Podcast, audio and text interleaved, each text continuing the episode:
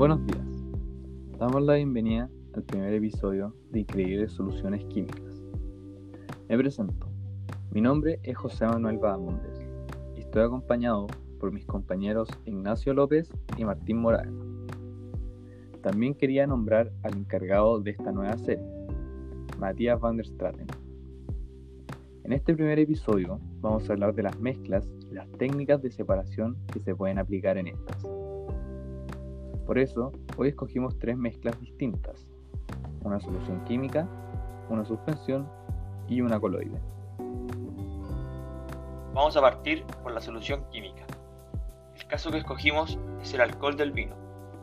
Para empezar, esta es una solución química porque las partículas interactúan a un nivel molecular, por lo cual a simple vista no se puede diferenciar sus componentes. El método de separación que creemos que es el más adecuado es la destilación.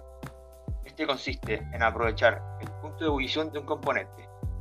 En este caso sería el alcohol, ya que este evapora desde los 172,4 grados Fahrenheit. De esta manera, el vapor del alcohol abandona la mezcla y solo queda el agua.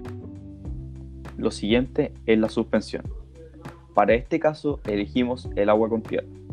Esta es una suspensión, ya que si esta mezcla se deja en reposo, esta se empezará a separar claramente, además del gran tamaño de las partículas en la Tierra. Para este caso en particular, creemos como grupo que la técnica de separación más adecuada es la filtración. Esto porque a través de un papel o un algodón o algo que retenga la tierra y deje pasar el agua se podría obtener la separación de esta mezcla. Por último, tenemos el coloide, en este caso, elegimos el plasma de la sangre. Este es un coloide, ya que no se puede observar las partículas de la mezcla heterogénea, pero la luz tampoco puede atravesar este. Eso significa que tampoco se puede ver a través.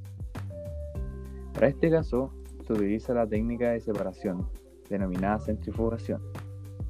Esta consiste en aplicar fuerza centrífuga a través de un aparato este, al rotar, provoca que por la densidad del plasma quede arriba y los glóbulos rojos queden abajo del recipiente.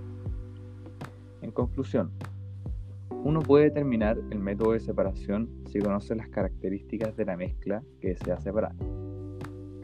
Esperamos que hayamos sido lo suficientemente claros y que también les haya parecido interesante el tema. Bueno, hasta aquí llega el primer capítulo de Increíbles Soluciones Químicas.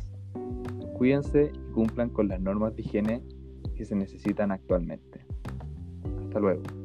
Hasta, luego.